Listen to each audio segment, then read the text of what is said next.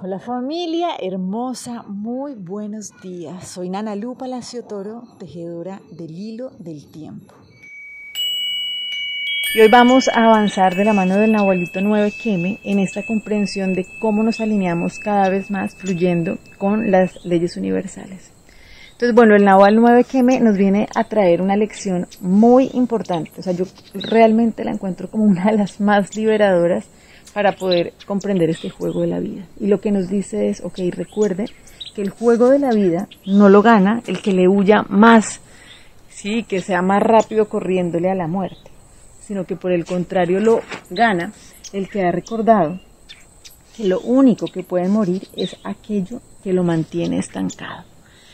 Esto es súper importante. Si ustedes se dan cuenta en esta experiencia humana, y más, por ejemplo, lo que estamos viviendo en este momento, ¿no? Llega una gran pandemia y hay un miedo profundo, por un lado a la escasez, pero en lo profundo, sí, es a morir, a morir energéticamente, ¿no? A morir, que nuestro cuerpo muera, que no tengamos los recursos, finalmente a morir.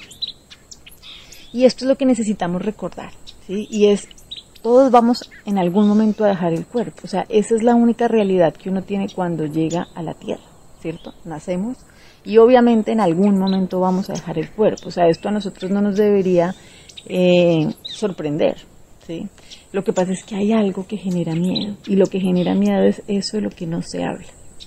Entonces por eso resulta ser tan importante hablar de la muerte, poder permitirnos recordar y reconocer qué es, porque dentro de cada uno de nosotros está esa sabiduría, pero culturalmente, si ustedes se dan cuenta, cada vez que uno dice muerte es como, no, no hablen de eso, por favor, no hablen de eso, todo despacito. Pero realmente necesitamos recordar dónde es que está ese poder, ¿sí? que está dentro de nosotros. Y es cuando recordamos que no hay nada real que pueda ser amenazado. ¿sí? ¿Qué quiere decir esto?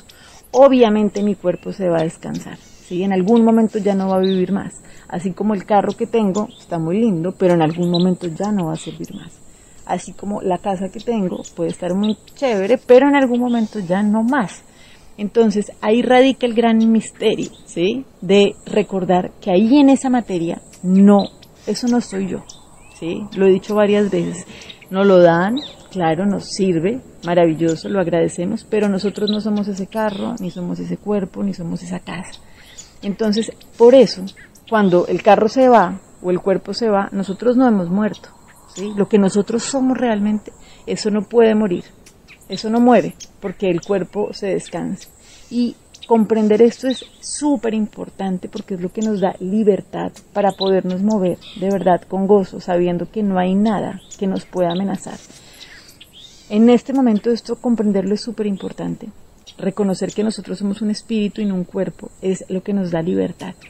Y eso es lo que nos permite, incluso en situaciones bien intensas, donde familiares, seres que amamos profundamente se descansan y uno recuerda que es que esa persona no era un cuerpo. Si fuera un cuerpo, entonces se murió. Pero como no es un cuerpo, sencillamente lo que sucede es que ha transformado, se ha transformado así como la mariposa que ha dejado la crisálida. Este ejemplo que ponemos tanto porque realmente ahí recordamos que el poder acuérdense que hace siete días abrimos una puerta donde mi verdadero poder se activa cuando yo me permito erradicar el pasado, cuando dejo de estar mirando ilusiones del pasado. Ay, tan linda que era la crisálida. Pues sí, era la crisálida, pero ahorita es una mariposa. Y si yo me quedo viendo la crisálida, no me voy a enterar que ya es una mariposa. Poder comprender esto es entender que no existe la muerte como nos lo han dicho. Que obviamente vamos a dejar el cuerpo, eso es una realidad, pero eso a nosotros no nos amenaza.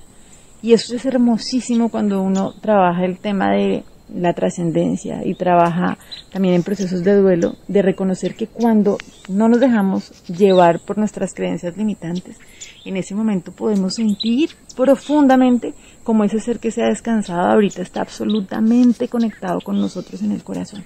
De verdad, no románticamente, sino que en serio ahí recordamos algo muy poderoso y es que no hay separación.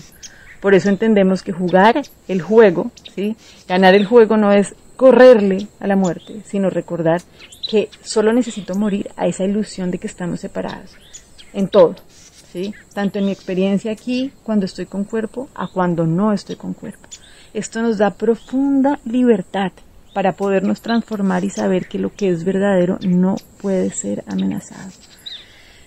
Entonces, bueno, o sea, realmente si logramos hacer esto, comenzamos a liberarnos y a liberar de verdad, a generar ese cambio y ya no seguir alimentando una sociedad de miedo, una cultura que se deja guiar y está confundido por creer que es un cuerpo, ¿sí? que es esa materia, sino que realmente puede elevar el vuelo y se puede transformar con profunda libertad.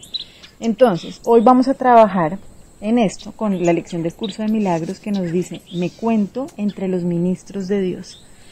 Esto es muy profundo, porque algo que necesitamos así como recordar totalmente es que hasta que nosotros no podamos dar ¿sí? lo que hemos recibido, no vamos a poder reconocer que lo tenemos. ¿sí? Y por eso es súper importante el servicio. ¿Qué significa esto? Es como que realmente hasta que yo no me permito internamente conquistar este estado de plenitud, de saber que no hay nada que pueda amenazar lo que es verdadero, yo voy a seguir alimentando ese aprendizaje y esa bola de miedo, ¿no? Donde de verdad siento que todo el tiempo estoy siendo amenazado porque obviamente la experiencia material constantemente está siendo amenazada. Entonces, cuando yo hago esa conquista internamente, es cuando realmente me puedo liberar y puedo comenzar a hacer testimonio de que realmente no hay nada que temer. Entonces, hoy, para poder contarnos como eso, ese ministro de Dios, vamos a hacer la siguiente lección. Entonces nuestra práctica de hoy consiste en darle a Él lo que es su voluntad tener, de manera que podamos reconocer los dones que nos hace. Él necesita nuestra voz para poder hablar a través de nosotros. Necesita nuestras manos para que acepten sus mensajes y se los lleven a quienes Él nos indique. Necesita nuestros pies para que estos nos conduzcan allí donde su voluntad dispone que vayamos, de forma que aquellos que esperan acongojados puedan por fin liberarse y necesita que nuestra voluntad se una a la suya para que podamos ser los verdaderos receptores de los dones que Él otorga. Entonces, hoy lo que vamos a hacer es trabajar con la siguiente lección. Me cuento entre los ministros de Dios y me siento agradecido de disponer de los medios a través de los cuales puedo llegar a reconocer que soy libre. Cuando nosotros hacemos esto, las ilusiones comienzan a caer y realmente comenzamos a conquistar eso que queremos ver que amanezca, ¿cierto? En, pues, en nuestra común unidad, en nuestra familia, en nuestra cultura. Las indicaciones completas están aquí debajo y les mando muchas bendiciones. Muy buen día.